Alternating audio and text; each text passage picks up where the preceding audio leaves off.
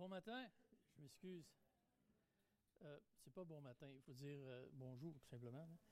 Et un bonjour particulier aux gens qui sont sur YouTube, qui nous écoutent. Je ne vous vois pas, mais vous, vous me voyez. Et euh, la dernière fois que j'ai prêché, je voulais vous dire bonjour, je l'ai oublié. Mais là, je m'en ai rappelé.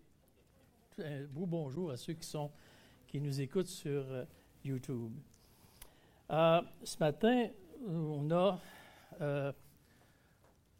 on a un PowerPoint. Et comme notre frère nous a dit, sur l'évangile de Matthieu, chapitre 16, et à partir du verset 1 jusqu'au verset 12. Et on pourrait lire ces versets-là. Les pharisiens et les sadducéens abordèrent Jésus et pour l'éprouver, lui demandèrent de leur faire voir un signe venant du ciel. Jésus leur répondit, Le soir, vous dites, il fera beau car le ciel est rouge. Et le matin, il y, aura de l'orage aujourd'hui car le ciel est d'un rouge sombre. Vous savez discerner l'aspect du ciel et vous ne pouvez discerner les signes des temps. Une génération méchante et adultère demande un miracle. Il ne lui sera donné d'autre miracle que celui de Jonas. Puis il les quitta et s'en alla. Les disciples, en passant de l'autre bord, avaient oublié de prendre des pains. Jésus leur dit, Gardez-vous avec soin du levain des pharisiens et des sadducéens. Les disciples raisonnaient en eux- en eux-mêmes et disaient, C'est parce que nous n'avons pas pris de pain. Jésus, l'ayant connu, dit, Pourquoi raisonnez-vous en vous-même, gens de peu de foi, sur ce que vous n'avez pas pris de pain? Êtes-vous encore sans intelligence? Et ne vous rappelez-vous pas les cinq pains et les cinq mille hommes? Et combien de paniers vous avez emportés, ni les sept pains et les quatre mille hommes? Et combien de corbeilles vous avez emportés?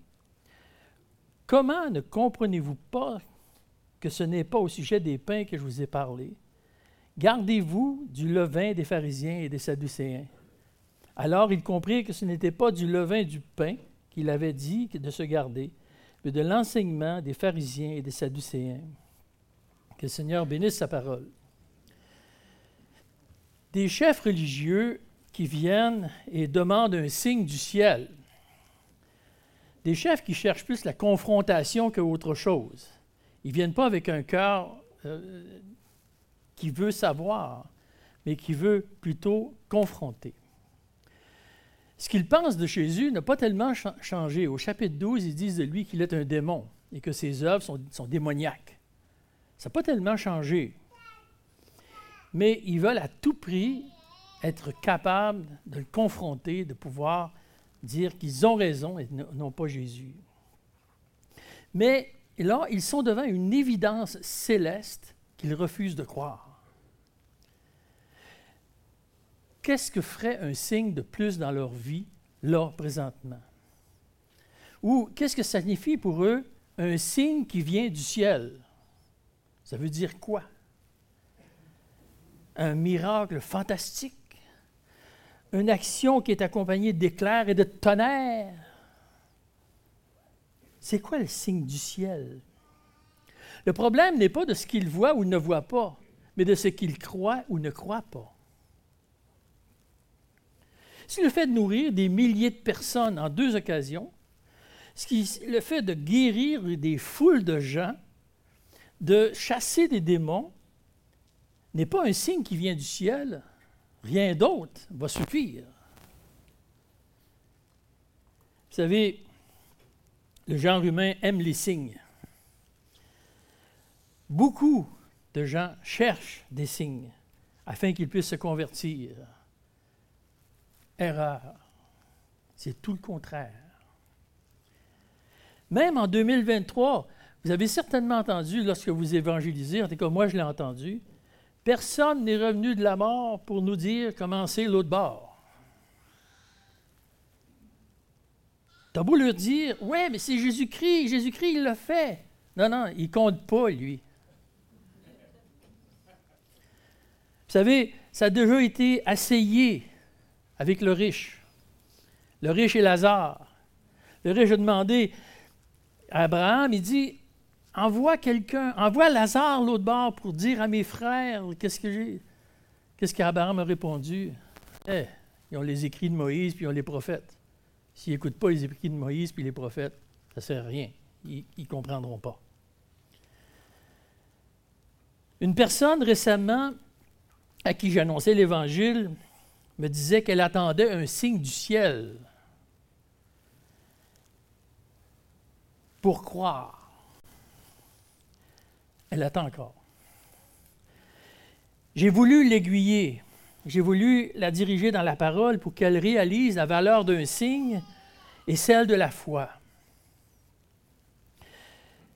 J'ai dit, j'ai fait comme exercice de tout l'évangile de Jean, et vous pouvez le faire, c'est très instructif.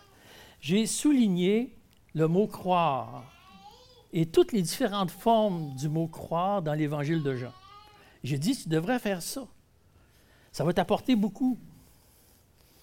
Ça m'a apporté beaucoup. J'ai réalisé, je n'ai pas réalisé, je le savais, mais j'ai encore réalisé, on peut le dire, que la foi seule faisait le travail.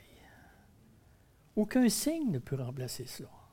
Aucun signe va faire plus que ça.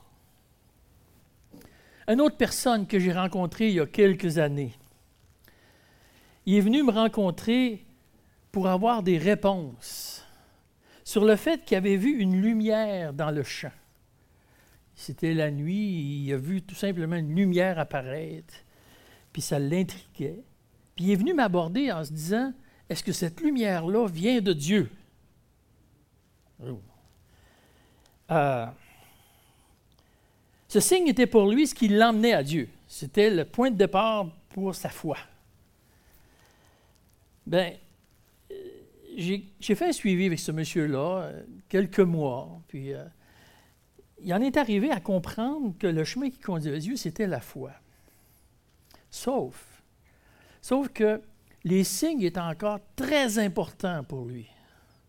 Les signes étaient quelque chose d'évident qu'il devait avoir. Et même s'il comprenait que la foi le conduisait à Dieu, il fallait les signes. Naturellement, les signes ont cessé. Hein. Il n'y a plus eu d'autres signes.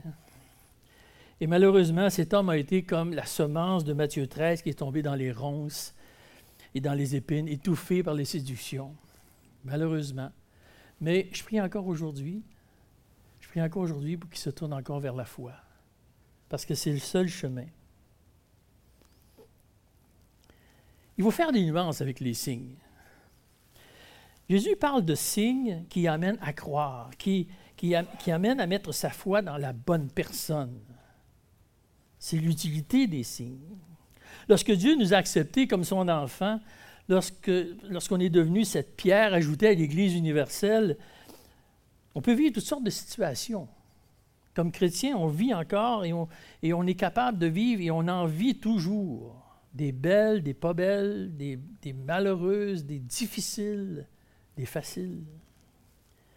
Mais ce n'est pas un signe. Je ne les vois pas comme un signe. Mais je vois plutôt que Dieu prend soin de ses enfants. Comme exemple, un jour, il y a des années, j'ai eu vraiment besoin d'une scie à chaîne.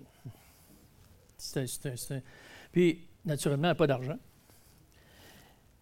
Je me suis tourné vers Dieu. J'ai dit, Seigneur, j'ai vraiment besoin d'une scie à chaîne. Ça me prend ça. Et, Dieu m'a béni. Je peux vous dire que Dieu s'y connaît en, scie à chaîne. Ah, il m'a donné une scie à chaîne haut de gamme. Je n'aurais jamais pensé avoir ça. C'est un signe ou une bénédiction de Dieu? Ou encore, j'ai été obligé un jour de faire un très long voyage avec très peu d'argent. Mathématiquement impossible à faire. Tu dis, tu vas faire ce voyage-là, regarde, ça c'est l'argent que j'ai. Vous auriez dit, tu es malade, tu ne feras jamais ça. Tu vas avoir de la misère à sortir de l'État. Mais je l'ai fait, le voyage. On est parti par la foi. Et on l'a fait, le voyage. Et en arrivant à la maison, j'avais encore de l'argent dans mes poches. Un signe ou une bénédiction? C'est plus une bénédiction. Les chefs religieux ne sont pas les seuls qui demandent des signes. Je m'excuse, je n'ai pas avancé. Bon, on voit qu'il vient du ciel. Les chefs religieux ne sont pas les seuls à demander des signes. Satan en a demandé dans Matthieu 4 lorsque, après Jésus a été jeûné, jeûné pendant 40 jours, fait apparaître des pains, jette-toi en bas d'édifice, donne-nous ces signes-là. Là. Et la réponse de Dieu a été dans la parole. Il est retourné dans la parole. Jean-Baptiste a demandé des signes. Il est en prison, pauvre homme, isolé, brisé par le doute dans Matthieu 11. Notre frère Christian l'a vu, cela. Il demande à Dieu s'il est bien le Messie ou si on doit en attendre un autre. Quelle a été la réponse de Dieu? Ésaïe 35. Il a référé toujours à la parole, toujours référé aux prophéties. Les demandes de signes ont suivi Jésus jusqu'à la croix.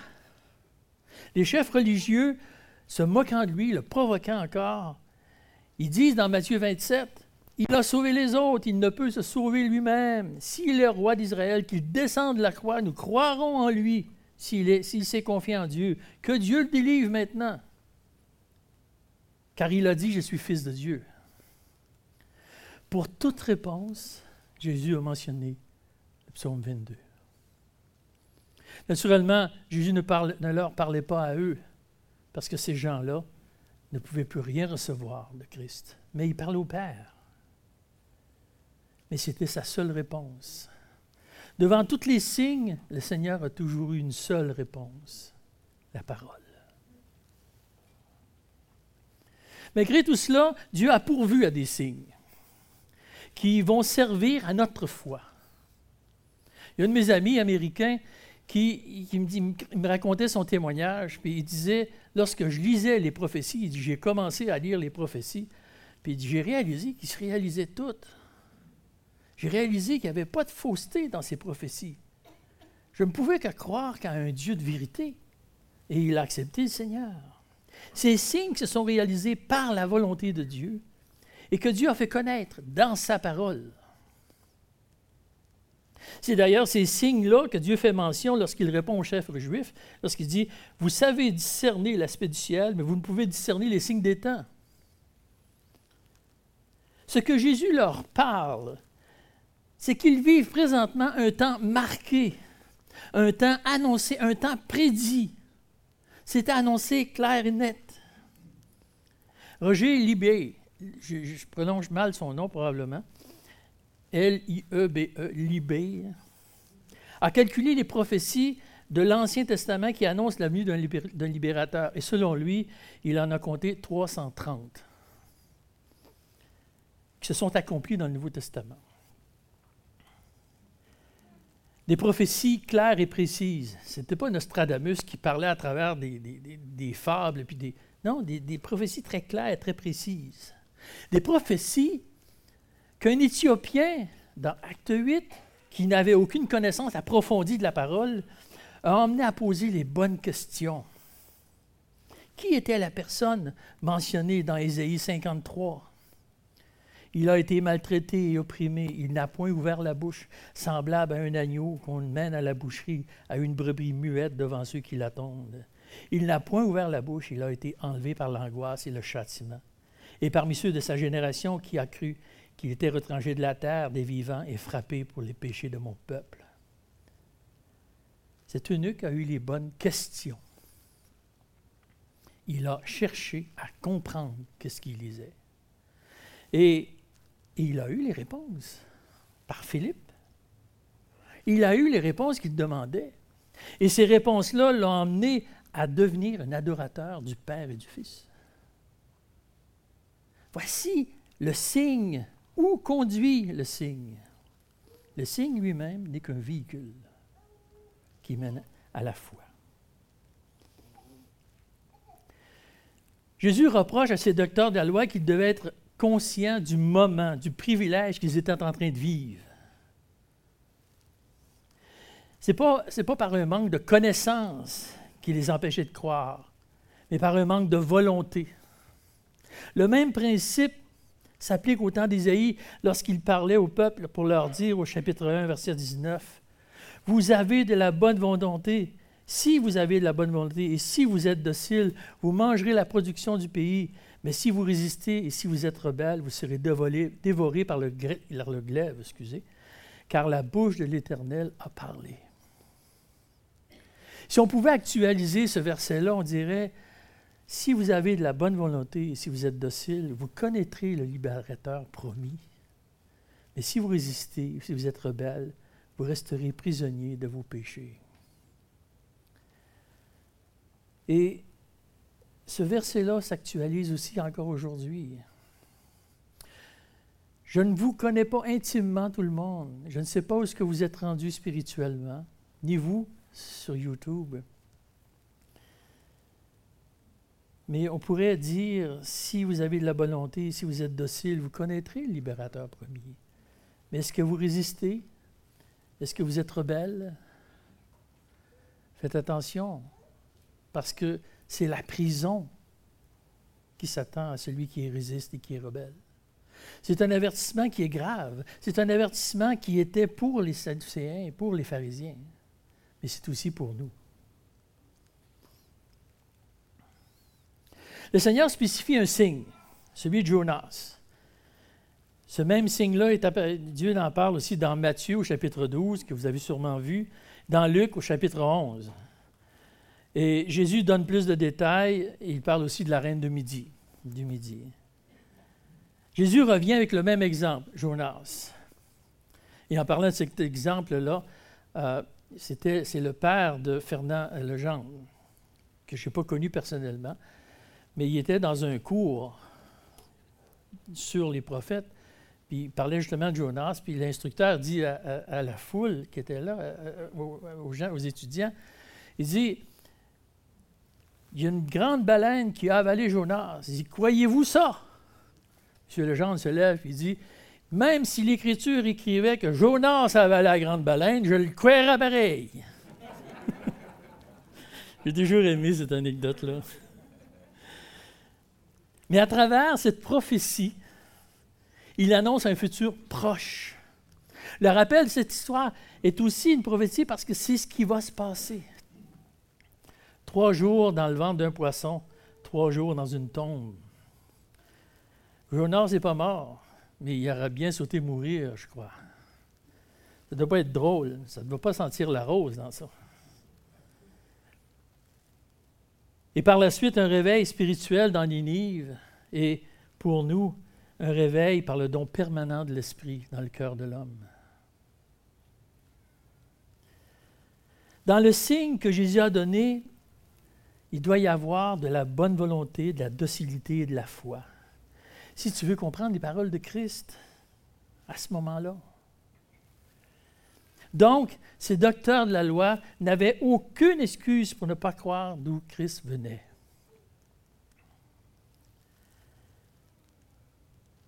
Ce que ces hommes n'ont jamais vu, c'est que Christ est le miracle qui est venu du ciel.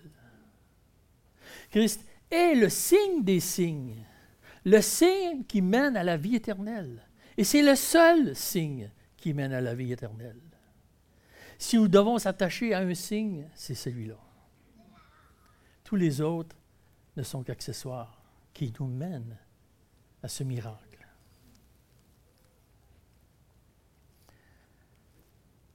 Les disciples ont été témoins de la discussion entre les chefs religieux et Jésus. Et Jésus devait rectifier la pensée des disciples au niveau de l'enseignement des chefs spirituels de ce temps. Il prend une image bien connue de ce temps, du levain.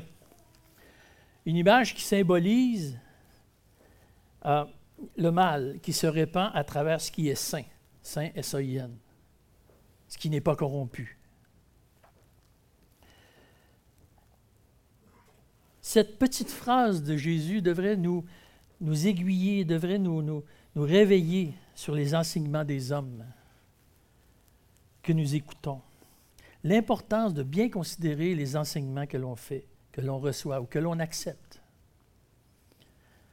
Ce que nous écoutons fait son chemin dans notre esprit et finit par être dommageable pour la santé de notre âme si c'est mal fait. Surtout si on n'est pas fondé dans la parole. Il faut faire attention. Et dans ce sens, la récente pandémie a été un danger à ce niveau-là. Les gens allaient écouter toutes sortes de prédications sur Internet sans se renseigner de la validité du prédicateur. certains prédicateurs vont mettre quelques gouttes de fausseté dans une mer de vérité. Satan fait ça aussi. Et c'est une des particularités du levain. Très peu de levain vont influencer toute la pâte. Et selon ma cuisinière préférée, la recette pour un pain, c'est 10 ml de vin, de levain, pas vin, mais de levain, 10 ml de levain pour 1000 ml de farine. 100 pour un. Très peu de levain vont influencer tout le reste. Et c'est pour ça qu'il faut faire attention. Le Seigneur nous enseigne que, que, les discours que nous écoutons et ce que nous lisons peuvent finir par avoir beaucoup d'impact sur nos âmes. La parole nous montre jusqu'où le fait d'écouter les faussetés peut nous mener. Les victimes sont principalement ceux qui sont dans les églises. Dans l'Épître aux Galates, je m'étonne de la rapidité avec laquelle vous abandonnez celui qui vous a appelé par sa grâce, par la grâce de Christ, pour vous tourner vers un autre évangile. Comme s'il pouvait y avoir un autre évangile, mais il y a des gens qui sèment le trouble parmi vous qui veulent renverser l'évangile de Christ. Ou dans l'église de Corinthe. Or, j'ai bien peur que vous laissiez votre, esprit se corrompre et se détourner de votre attachement sincère et pur à Christ. Comme Ève s'est laissée séduite par le mensonge tortueux du serpent. Si quelqu'un ne vient vous annoncer un autre Jésus que celui que vous avez prêché, que nous, que nous avons prêché, vous le supportez fort bien. Vous supportez bien aussi de recevoir un autre esprit que celui que vous avez reçu ou un autre évangile que celui que vous avez accepté. Mais devant tout cela, nous avons une arme absolue. Nous avons une arme indéfectible. Je suis convaincu que dans votre tête, vous savez ce que je veux dire. D'après vous, c'est quoi? La parole la parole, mais la parole comprise et appliquée. Je peux lire plein de versets, puis dire, je m'en vais, puis je vais continuer mes affaires sans même me rappeler. Mais je peux lire les versets et dire, maintenant, il faut que je l'applique dans ma vie. Et c'est là l'efficacité de la parole. Ce n'est pas un journal qu'on lit. Ce n'est pas un roman que l'on lit. La Bible nous donne même un exemple de comment faire. Vous vous rappelez ces gens de Béré dans Acte 17? Ces Juifs avaient des sentiments plus nobles que ceux de Thessalonique. Ils reçurent la parole avec beaucoup d'empressement et ils examinaient chaque jour les écritures, les écritures pour savoir si ce que l'on leur disait était exact. Ces gens avaient des sentiments nobles parce qu'ils recevaient la parole avec empressement. D'autres versions, versions vont dire qu'il recevait la parole avec une entière volonté. Ce désir d'aller chercher ce qu'il y a à l'intérieur. Est-ce que Dieu a insufflé cette volonté aux gens de Béry? Probablement. Mais ces gens de Béry ont répondu à cette, demande-là et ils ont, ils ont examiné la parole. Vous savez ce que c'est examiner la parole? Lorsque je vais chez le médecin, que le médecin me fait un examen, il regarde toutes les facettes. Il ne dit pas juste Ouais, tes yeux sont clairs, va-t'en chez vous, t'es correct. Il va en profondeur.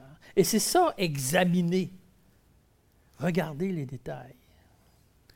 Hier, Hélène et moi, on parlait d'un verset, puis je dis hum, Je comprends mal ce verset. Il va falloir que je cherche quoi que ça veut dire. Ça veut dire qu'il faut que je trouve d'autres livres. Il faut que je cherche ailleurs. Il faut que j'essaye de trouver.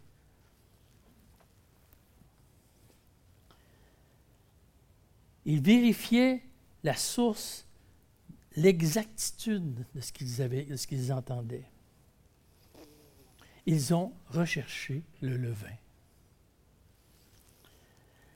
Même celui qui venait de leur propre pensée, parce qu'on a des pensées, on pense plein de choses. Puis est-ce que c'est en, en, connexion avec la parole de Dieu? Pas toujours. Parfois, il faut défaire nos pensées pour en arriver à la pensée de Dieu.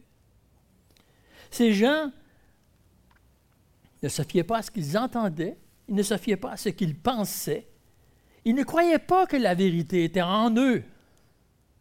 La vérité était dans la parole.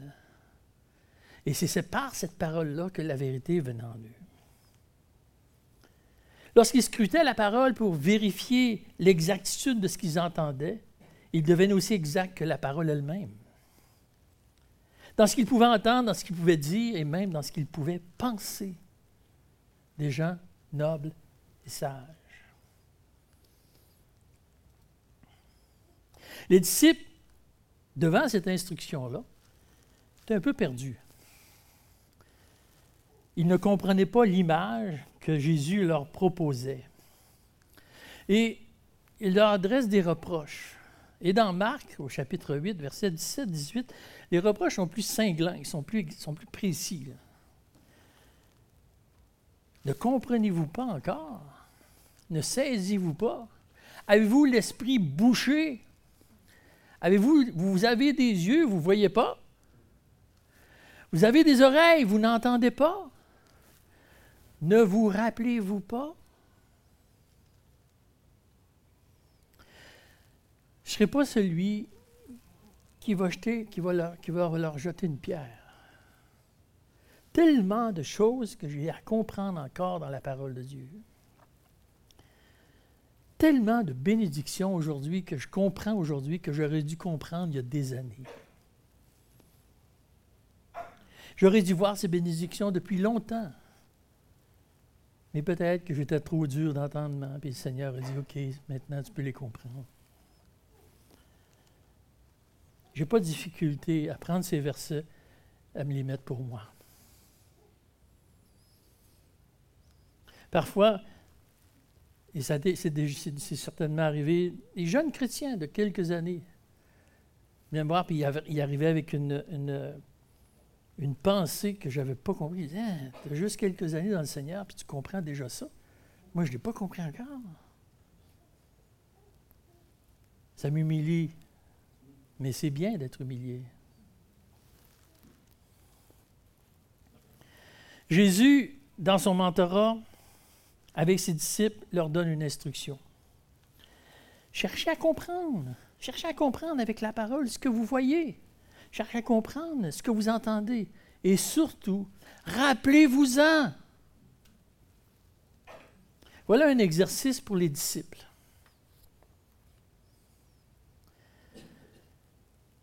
Nous sommes rendus à la conclusion. Mais la conclusion ne m'appartient pas. La conclusion vous appartient. À vous qui êtes dans la salle. Je voudrais que vous complétiez cette prédiction, cette prédication, excusez. On devrait faire un effort de se rappeler et de l'exprimer. De remercier le Seigneur parce qu'il nous fait voir, parce qu'il nous fait entendre. Attention, je voudrais que plusieurs parlent. Donc, vous pouvez vous lever, vous, allez vous lever, vous allez pouvoir vous lever et parler d'une voix forte, sans micro. C'est trop long de prendre le micro.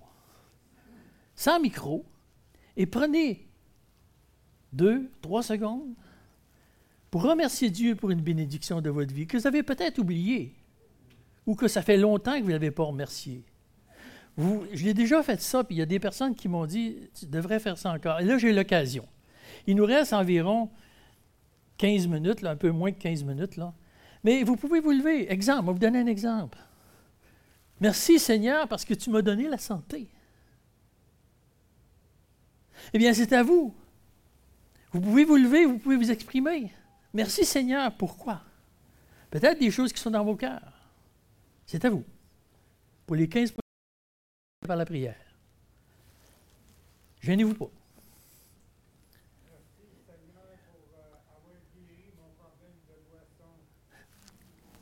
Amen. Amen.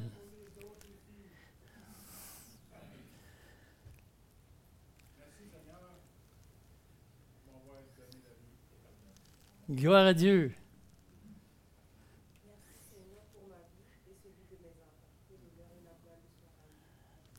Amen. Amen.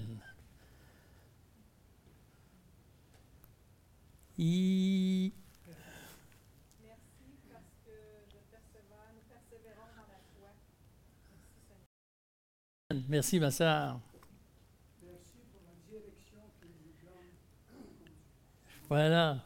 Merci, mon frère.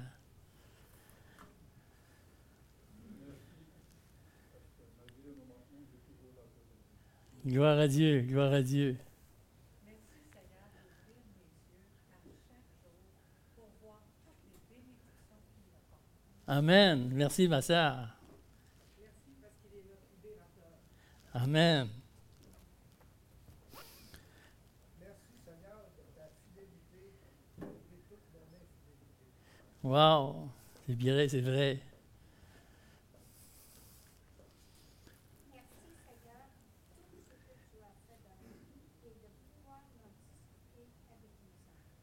Amen. Amen. Oui, c'est une belle bénédiction, ça.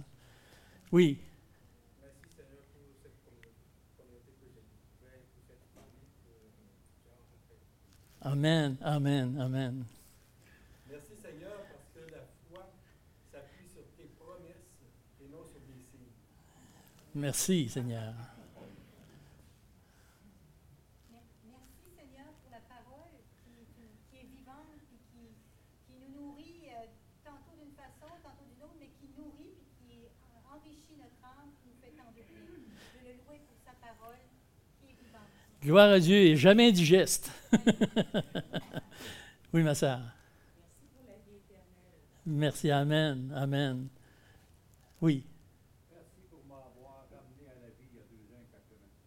Gloire à Dieu. Gloire à Dieu. Oui.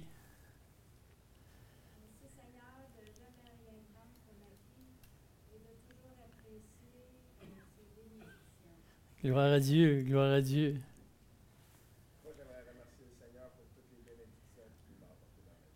Gloire à Dieu. Gloire à Dieu. Oui, vraiment. Amen. Amen. Oui. Merci pour la paix qu'il met dans notre cœur. Oui, quelle paix, hein, quelle paix. Mais là, il y a un frère que je voudrais qu'il se lève, là.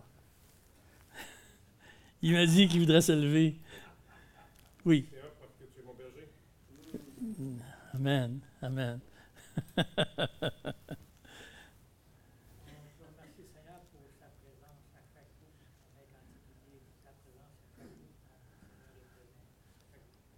Oui, oui, oui, oui. oui. Merci Seigneur euh, d'avoir mis euh, la pensée de l'éternité qui nous fait persévérer. Amen. Linda. Merci Seigneur parce qu'il dit qu'il ne nous délaissera jamais. Même si on le délaisse, il est fidèle. Il est toujours là.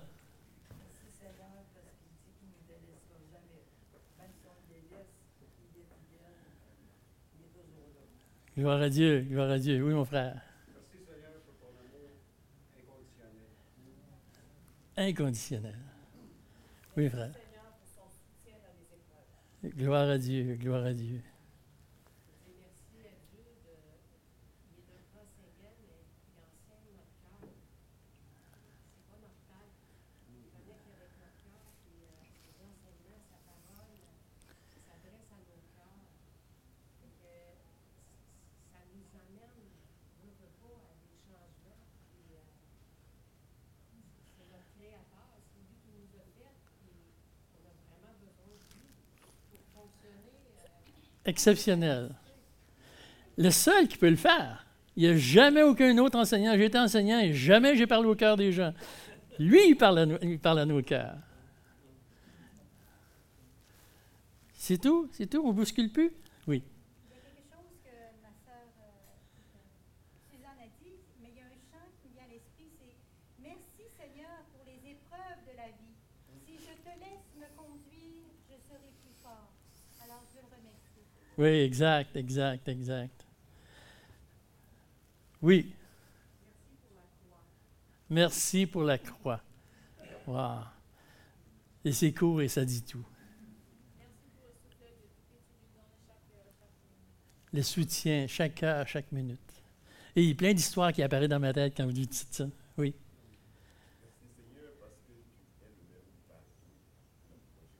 Voilà.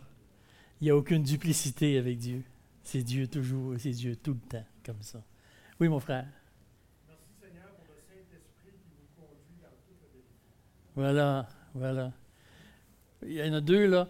Euh, Lynn. Après ça, Myriam. Merci Seigneur, il prend soin de son Église. Merci pour tous les nouveaux Gloire à Dieu, gloire à Dieu.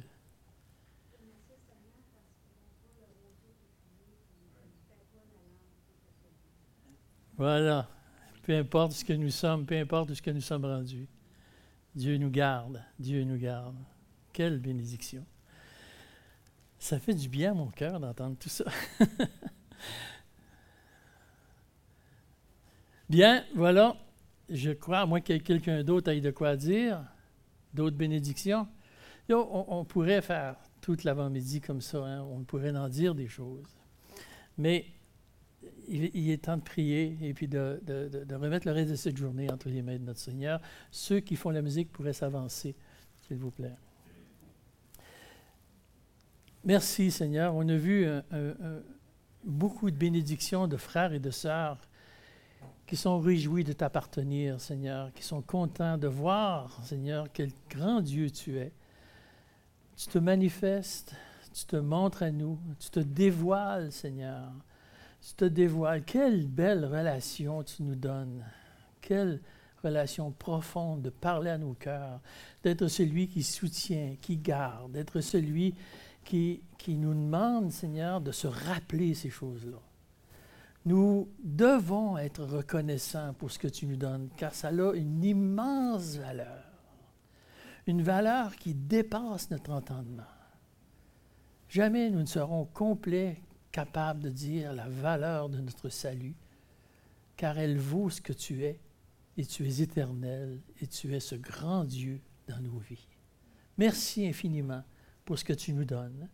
Merci pour ta prévenance et garde-nous pour le reste de cette journée. Par le beau nom du Seigneur Jésus-Christ. Amen.